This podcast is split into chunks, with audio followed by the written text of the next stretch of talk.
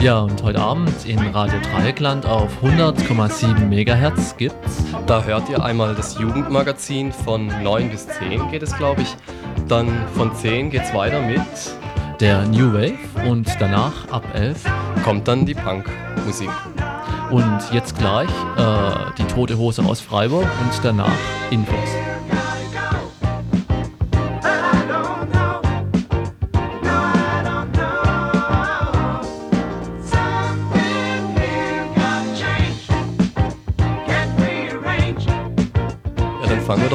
Mit den Veranstaltungshinweisen. Als erstes, was haben wir denn da? Also viel gibt es wirklich nicht. Heute Abend in der Cinemathek könnt ihr euch einen Polanski-Film reinziehen, Macbeth mit viel Blut. Vielleicht macht es ja jemand Spaß.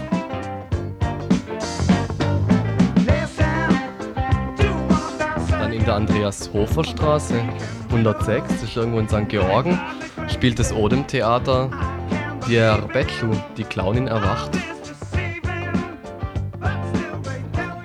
Also schnell hin, weil das fängt um 8 schon an. Na, von wegen fängt um 8 an, das hat schon angefangen, wenn sie pünktlich sind.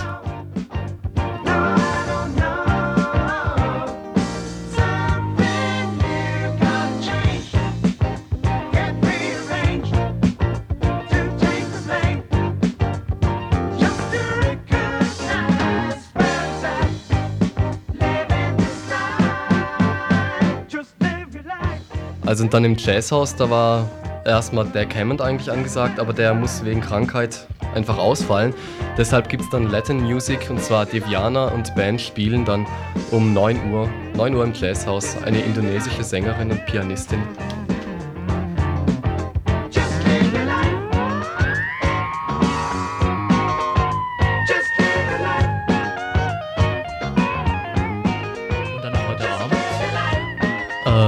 Entschuldigung, morgen, also eine Vorschau auf morgen um 20 Uhr in der Kita auf dem Kreta-Gelände gibt es ein Treffen wegen zunehmender Übergriffe von Neofaschisten in Freiburg.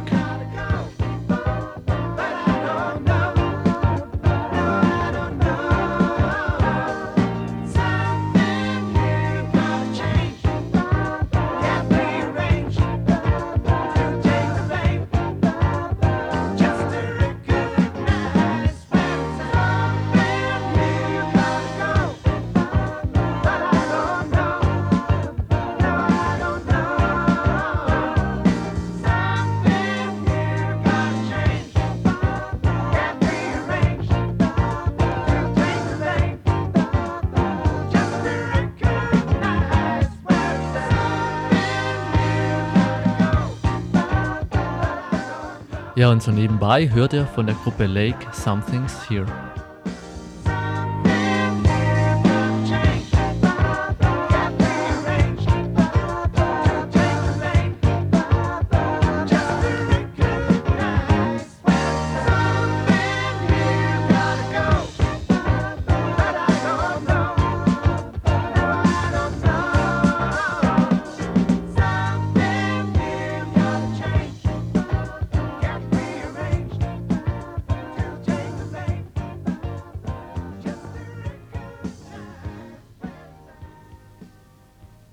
Wegzunehmen.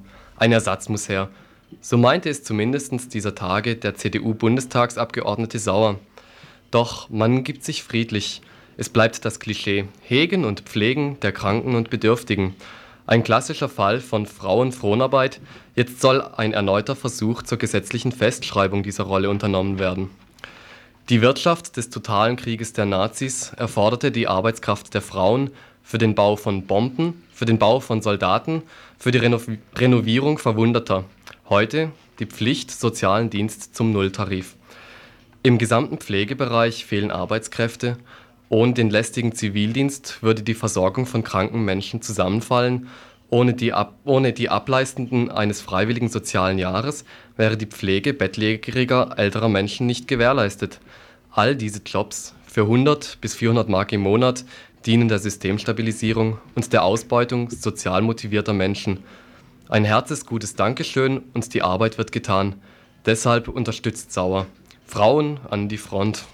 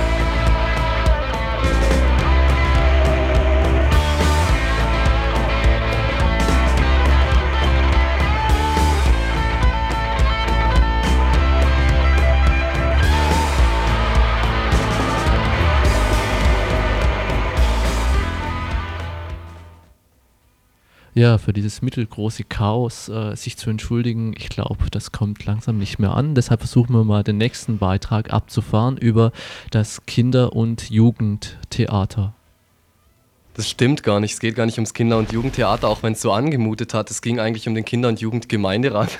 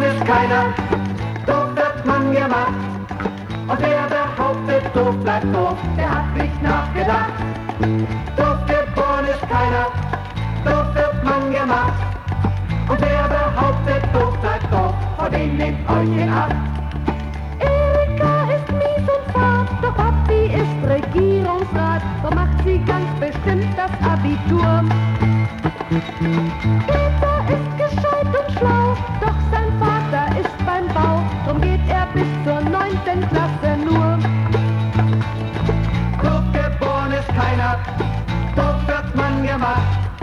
Und wer behauptet, doof bleibt doof, der hat nicht nachgedacht. Doof geboren ist keiner, doof wird man gemacht. Und wer behauptet, doof bleibt doof, von ihm nehmt euch in Acht. Einigen hilft alle Welt, doch den meisten fehlt das Geld. Die müssen dauernd kämpfen um ihr Recht. Darum Kinder aufgepasst, dass ihr euch nicht gefallen lasst, denn keiner ist von ganz alleine schlecht. Doof geboren ist keiner, doof wird man gemacht. Und wer behauptet, doof bleibt doof, der hat nicht nachgedacht. Doof geboren ist keiner, doof wird man gemacht. Und wer behauptet, doof bleibt doof, von ihm nehmt euch in Acht.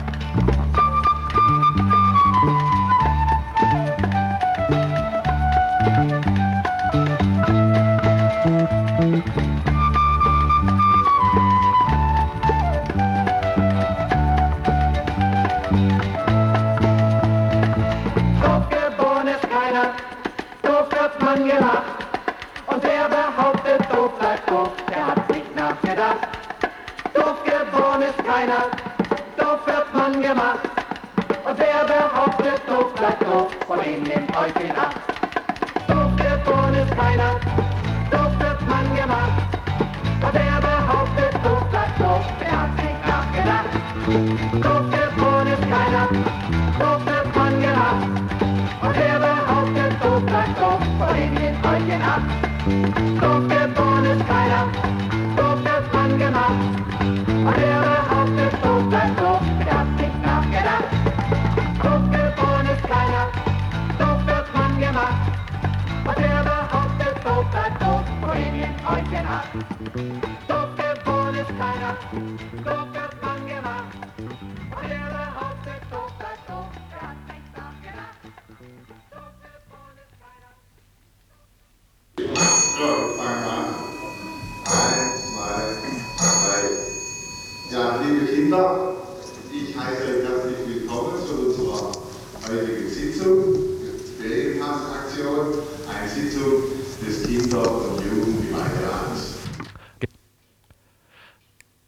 Gestern im alten Rathaus um drei im Sitzungssaal durften die Kleinen die Großen spielen.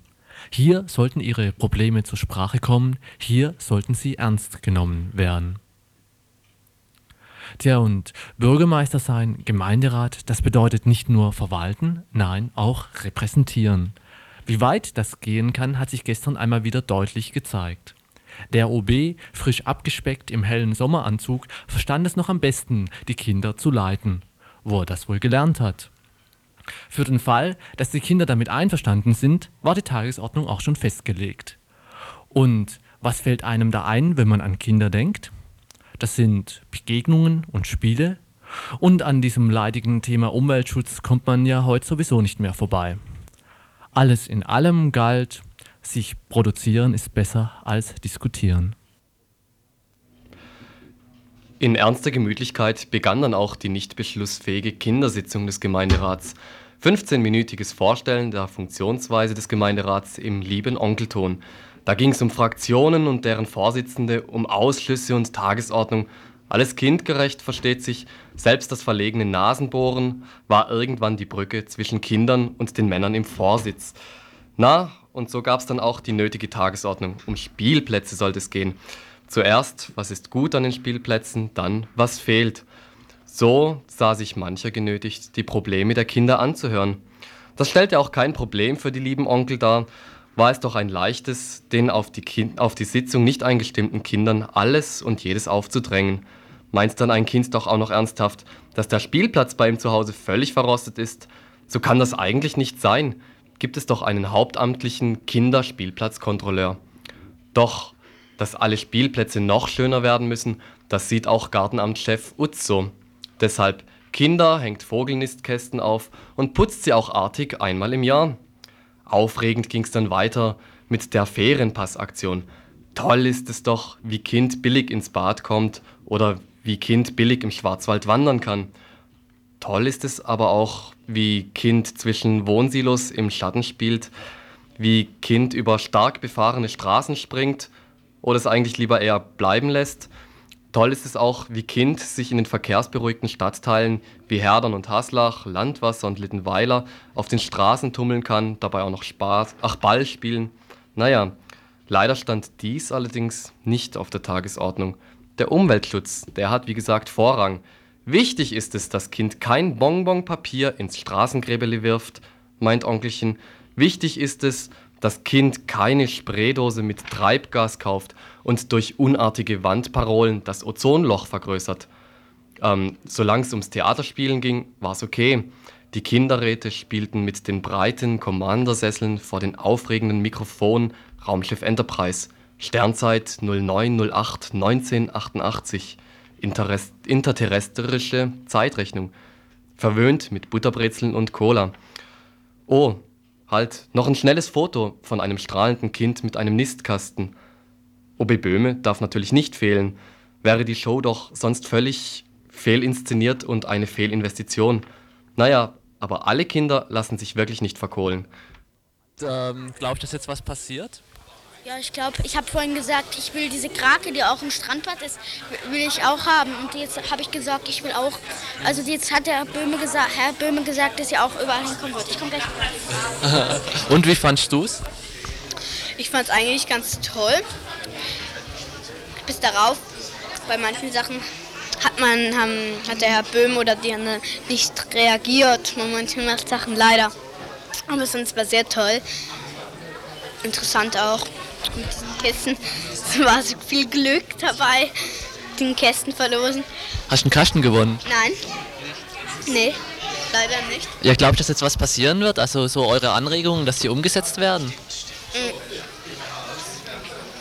Die Sache, die ich nicht ich genannt habe, glaube ich nicht. Weil darauf haben sie auch nicht reagiert. Was hast denn du gesagt und was ging's denn dir? Ach, beim, ich hatte dann einen Brunnen. Ein Brunnen, da wurde kaputt gefahren. Und den wollten wir halt wieder haben, aber da haben die leider nicht drauf reagiert. Die anderen Kinder, mit denen wir gestern gesprochen haben, denen möchte ich einfach sagen, wenn sie jetzt gerade zuhören, dass mir leid tut, dass nur so wenig von den Interviews kommt, aber die sind nichts geworden, zum Teil wegen der Batterie im Gerät, das alles zu schnell geworden ist.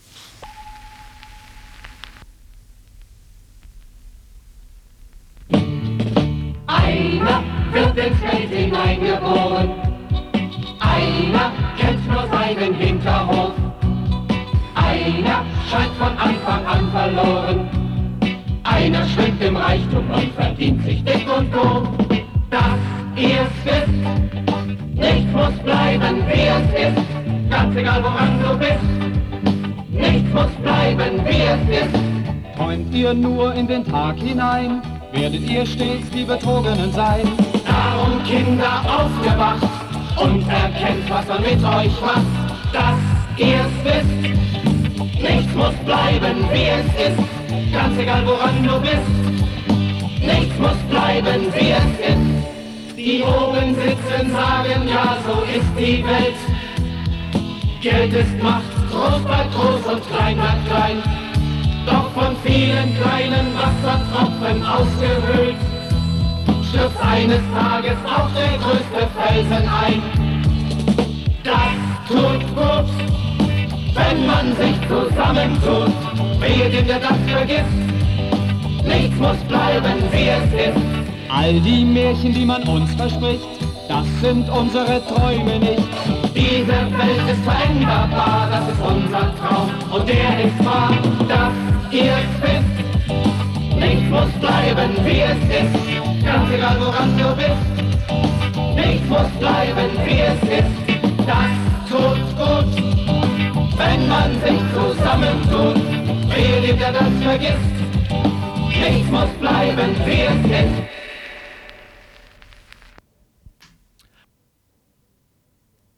Ja, und noch zwischendrin, diese Musik war vom Krips-Theater. Nachrichten, die uns hier beim Radio natürlich immer aufhorchen lassen, das sind eben solche von eben solchen, das heißt Nachrichten über Radios. Und da macht gerade das Radio Cora in Hamburg Schlagzeilen. Ich habe Marcel Stötzler von der Freien Radioinitiative in Hamburg zu der Situation befragt.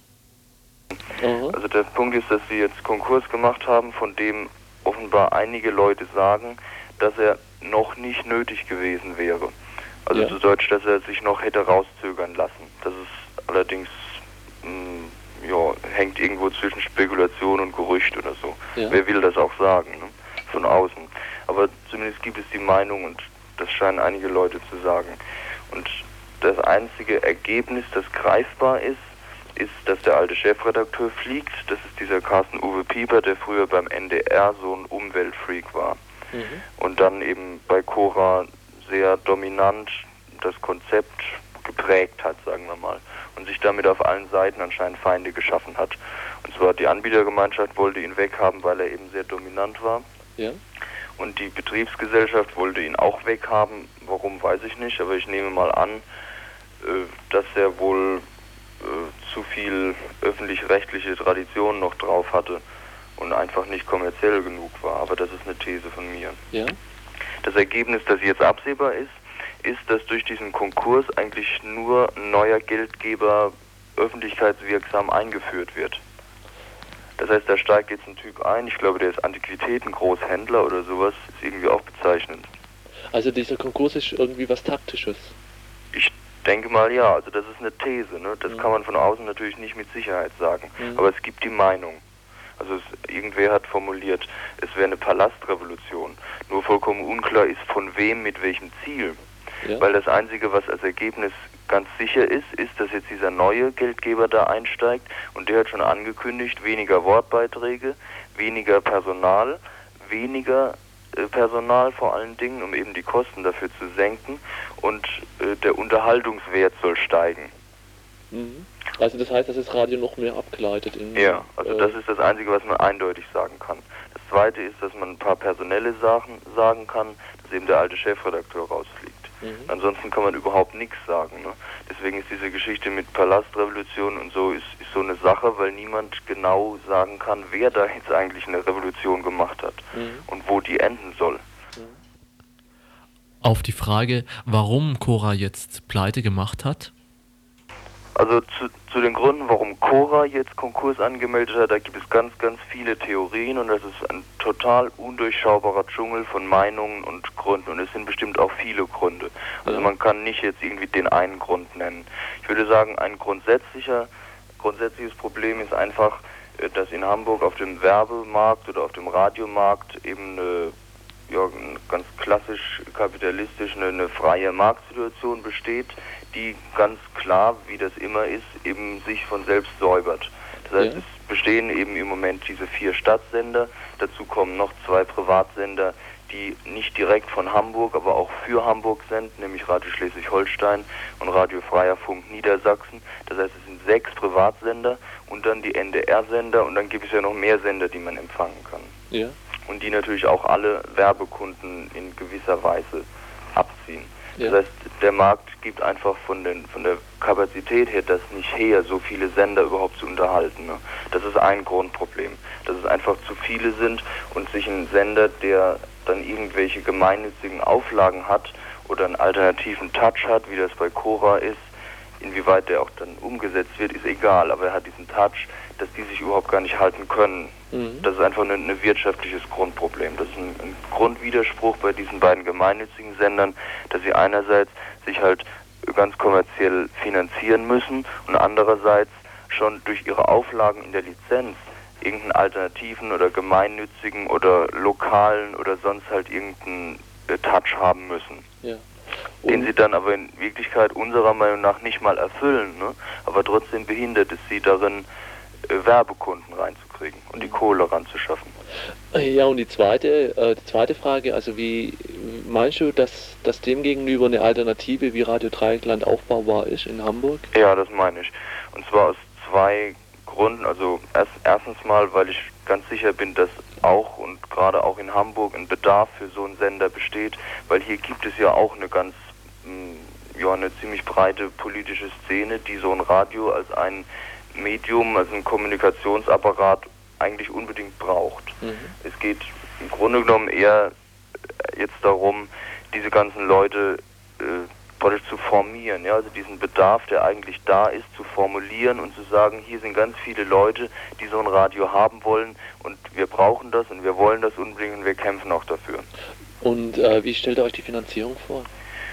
Naja, äh, das Übliche, äh, dass man versucht, die, also erstens mal natürlich ein, ein Low-Budget-Radio zu machen und das dann durch äh, Hörer finanziert. Also dadurch, dass Leute eben wie ein, wie ein Zeitungsabo sich ihren, ihren Radiosender, wenn sie den wirklich wollen und sie der Meinung sind, dass es politisch und, und kulturell wichtig, dass es dieses Ding gibt, Mhm. dass sie dann dafür eben auch ein bisschen Kohle rüber tun. Mhm. Und ich denke, das zeigt ja das euer Beispiel oder das Beispiel von Zürich, dass es möglich ist. Ne?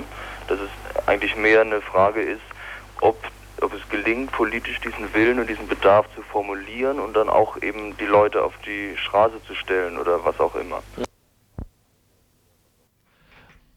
Ja, jetzt geht's weiter mit dem Beitrag vom Christian über den Sudan.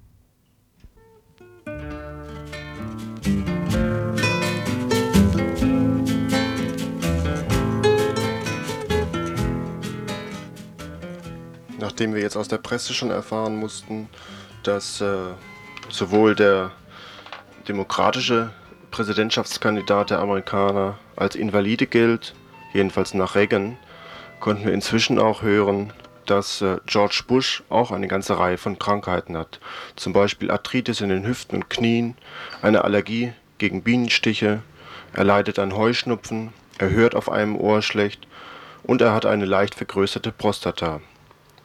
So wissen wir also, mit wem wir in Zukunft zu tun haben. Nun aber, nach diesem kleinen Eingriff in die Weltgeschichte, zu ernsthafteren Themen. Zunächst zum Sudan, der am letzten Wochenende von großen Überschwemmungen betroffen gewesen ist. Bereits im letzten Jahr fiel in weiten Gebieten des Sudans und in Äthiopien wenig bis gar kein Regen. Dieses Jahr verursachten außergewöhnlich heftige Regenfälle in den beiden ostafrikanischen Staaten erneut große Probleme. Rund vier Millionen Menschen haben nach letzten Angaben durch die sinnflutartigen Regenfälle der vergangenen Tage ihr Obdach verloren. Eine noch unbekannte Zahl von Einwohnern und Einwohnerinnen der Hauptstadt Khartoum, also im Sudan, ist nach Augenzeugenberichten durch Strommasten getötet worden, die in die Fluten stürzten. Vorübergehend waren die Telefon- und Telefaxverbindungen in der Hauptstadt unterbrochen und der Flughafen musste geschlossen werden.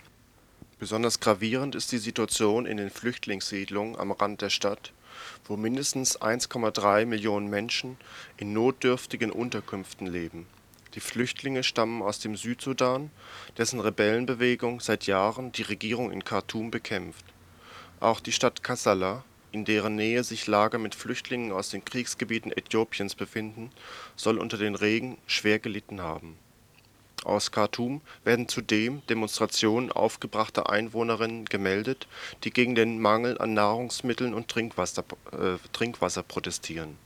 Von den wenigen noch offenen Geschäften hätten sich lange Schlangen gebildet.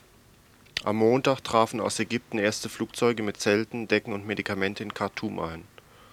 Sudan gehört zu den ärmsten Ländern der Welt. Rund 20 Millionen Menschen leben in dem Land. Ebenfalls heftige Niederschläge werden aus den ehemaligen Dürregebieten im Norden Äthiopiens gemeldet. In der an den Sudan grenzenden Provinz Gondar sind mindestens sechs Menschen sowie Tausende von Kühen, Schafen und Ziegen in den Wassermassen umgekommen. Die nach der Dürre der vergangenen Jahre sehnlichst erwarteten Regenfälle haben zudem ein weiteres Problem mit sich gebracht.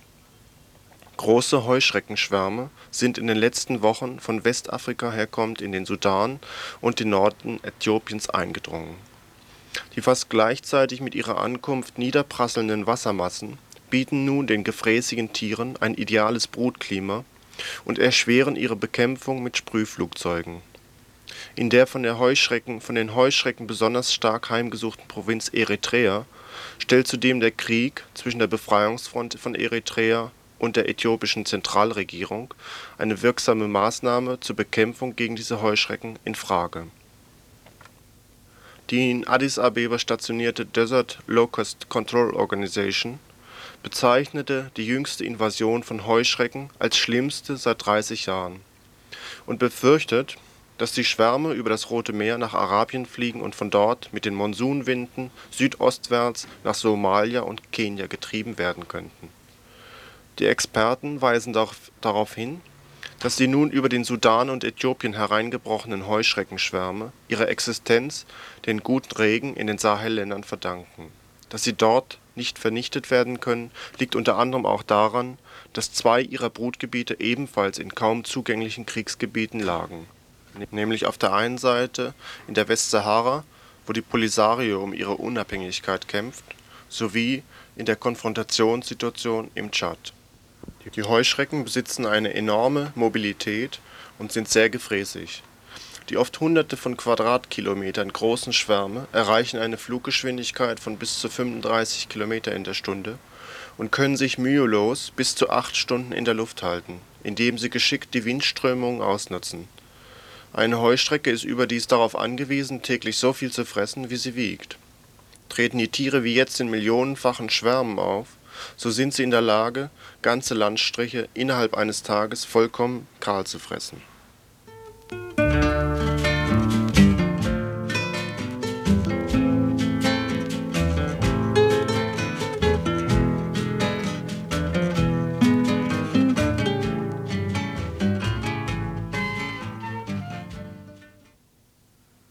Nun zu Mosambik und zwar auch deshalb, weil in der Presse derzeit berichtet wird, dass Kuba, Angola und Südafrika sich geeinigt hätten, auf der einen Seite auf einen Waffenstillstand, auf der anderen Seite auf einen Truppenrückzug, zumindest der südafrikanischen Truppen, aus Angola, womit sie indirekt zugeben, dass sie also seit Jahren in Angola Truppen stationiert hatten.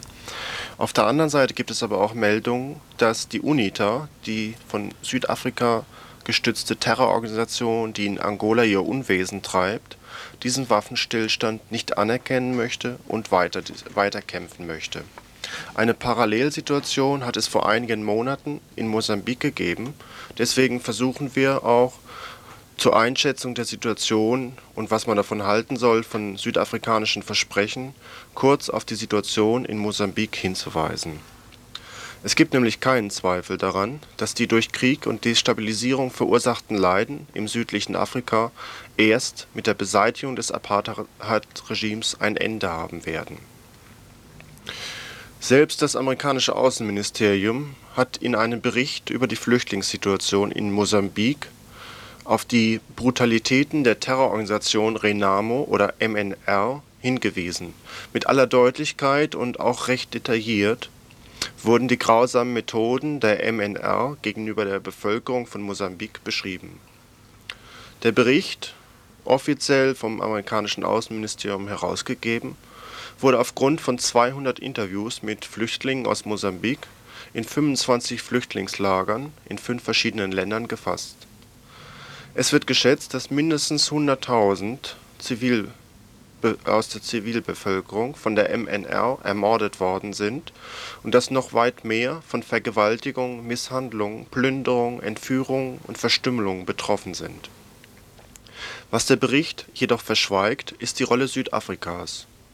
Nur inoffiziell nämlich bestätigen US-amerikanische Diplomaten, dass es nachrichtendienstliche Informationen über die anhaltende Unterstützung der MNR durch Südafrika gibt der 1984 zwischen Mosambik und Südafrika abgeschlossene Komati-Vertrag wurde vom Apartheid-Regime nie eingehalten.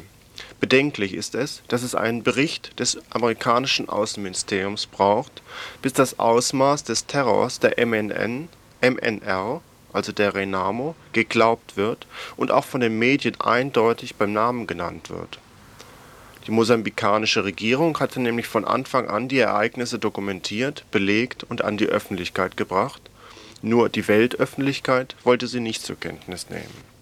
Verschwiegen wird in dem Bericht auch, dass es in den USA Senatoren gibt, wie zum Beispiel Bob Dole und Jesse Helms, die sich ganz klar für die Sache der MNR eingesetzt haben und die, und die vermutlich nicht davon zu überzeugen sind, die Unterstützung für diese Terrororganisation einzustellen eine Parallele ergibt sich zu Angola und zu Jonas Savimbi, der noch kürzlich in allen Ehren und in Galauniform vom Weißen Haus in Washington empfangen worden ist.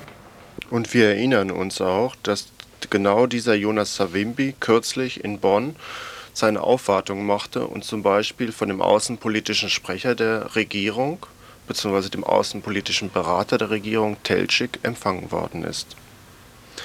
Eine wichtige Entwicklung, und damit zurück zu Mosambik, hat sich im Land selbst ergeben. Im letzten Dezember hat die Regierung bzw. die Nationalversammlung ein Gesetz zur Amnestie verabschiedet. Den Bürgern und Bürgerinnen des Landes, welche auf irgendeine Art und Weise gegen ihr Volk gekämpft haben oder Gewaltakte verübt haben, wird damit die Möglichkeit gegeben, sich freiwillig zu ergeben. Anstatt ihrer Verbrechen angeklagt zu werden, werden sie durch ein Resozialisierungsprogramm wieder in die Gesellschaft aufgenommen. Damit knüpft die Regierung an eine alte Tradition der Frelimo an, dem Übeltäter eine Chance zur Reintegration zu geben mit diesem Amnestiegesetz wurde keineswegs die militärische Verfolgung der MNR aufgehoben, aber das Gesetz zeigt bereits eine beachtliche Wirkung, und Ähnliches könnte man sich auch für Angola vorstellen. Schon einige hundert Leute, die mit der MNR gemordet, geplündert und vergewaltigt haben, oftmals auch gezwungenermaßen, haben sich nämlich den Behörden ergeben. Sie beschrieben die Situation in den MNR-Basen als sehr hart. Hunger und Krankheit sind auch dort verbreitet Viele Leute sterben und viele Mittäter sind demoralisiert und sehen die Sinnlosigkeit des Terrors dieser Renamo ein, da auch keine Versprechen, welche die Anführer anfänglich gemacht haben, sich erfüllten. Viele möchten weglaufen, aber wissen den Weg nicht aus dem im fremden Buschland gelegenen Basen oder befürchten, von der MNR-Polizei getötet zu werden. Die Überläufer und Überläuferinnen konnten weitere Details über den Terror der MNR über die Basen und ihre Methoden und die südafrikanische Unterstützung für die MNR vermitteln. Brisante Informationen über die MNR, ihre internationalen Verbindungen, ihre Beziehungen zu Südafrika und über interne Machtkämpfe wurden zudem bekannt, nachdem sich kürzlich ein ehemaliger hoher Repräsentant der MNR der mosambikanischen Regierung ergeben hat. Eine militärische Lösung ist in Mosambik allerdings nicht möglich die Mittel der Regierung sind zu gering, die Infrastruktur zu schwach entwickelt, das Land zu riesig und auf weiten Strecken zu dünn besiedelt, als dass es militärisch kontrolliert werden könnte. Umso wichtiger sind die eben beschriebenen Entwicklungen.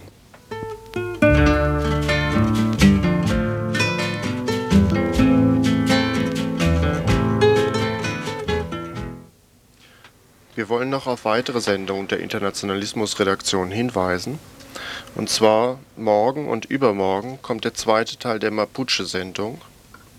Am Samstagabend um 20 Uhr dann eine Diskussion mit Vertretern der Mapuche. Für Sonntagabend um 21 Uhr kommt nun doch der Bericht der Palästinenserin aus Beirut, die heute in der BRD lebt. Das war bereits für den letzten Sonntagabend angekündigt. Vermutlich am Montag kommt ein Bericht zu dem Iran-Irak-Krieg und was in der, in der nächsten Woche dann noch so weiter sein wird, werdet ihr auch rechtzeitig erfahren.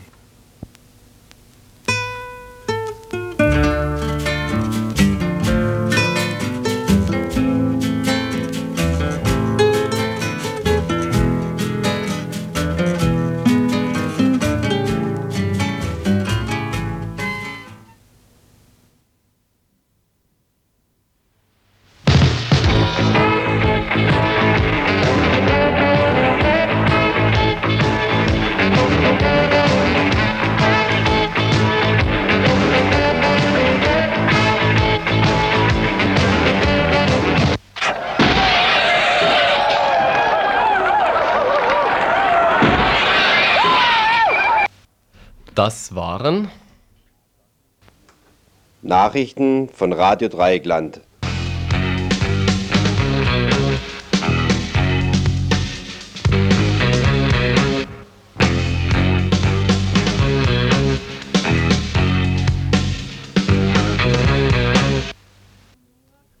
Verantwortlich für diese Sendung waren Armin Fahl und Christoph Riester.